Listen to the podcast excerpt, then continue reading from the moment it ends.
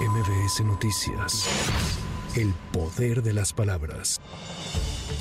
Madres y padres de los 43 normalistas de Ayotzinapa salieron a las calles de la Ciudad de México para protestar y exigir justicia al gobierno a nueve años de la desaparición forzada de los estudiantes en Iguala Guerrero. En punto de las 5 de la tarde, los manifestantes se reunieron en el Ángel de la Independencia y partieron acompañados de estudiantes de diferentes niveles, así como de la normal de Ayotzinapa y de otras normales del país. Durante la movilización, que continúa su curso, las familias han pasado lista y aseguran que la lucha prevalece. Piden que se ubique a los jóvenes y sean devueltos a sus familiares.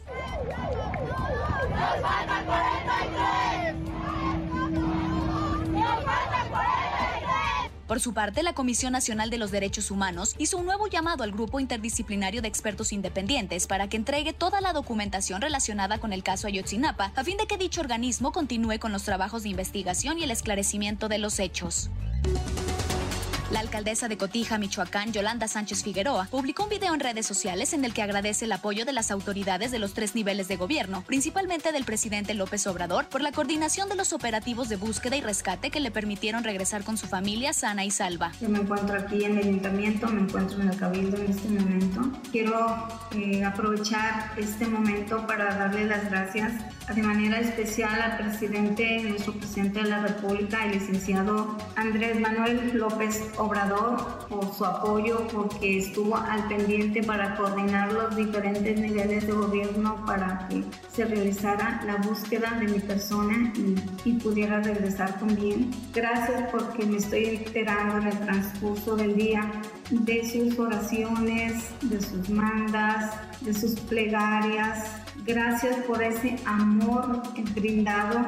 De verdad que, que es muchísimo, que nunca antes me había sentido tan querida por ustedes. Y termino con esta frase, aquí en mi pueblo somos más los buenos. Esta es la primera comunicación que se tiene de ella luego de ser secuestrada el pasado sábado 23 de septiembre en Zapopan, Jalisco. La responsable del Frente Amplio por México, Xochil Gálvez Ruiz, confirmó que esta semana se reunirá con el secretario de la Defensa Nacional, Luis Crescencio Sandoval, para conocer los detalles de la protección que se le estaría brindando rumbo a las elecciones de 2024. Sin embargo, la senadora por el PAN señaló que aún no decide si aceptará dicha protección ofrecida por la Sedena, por lo que esperará conocer las condiciones de la misma.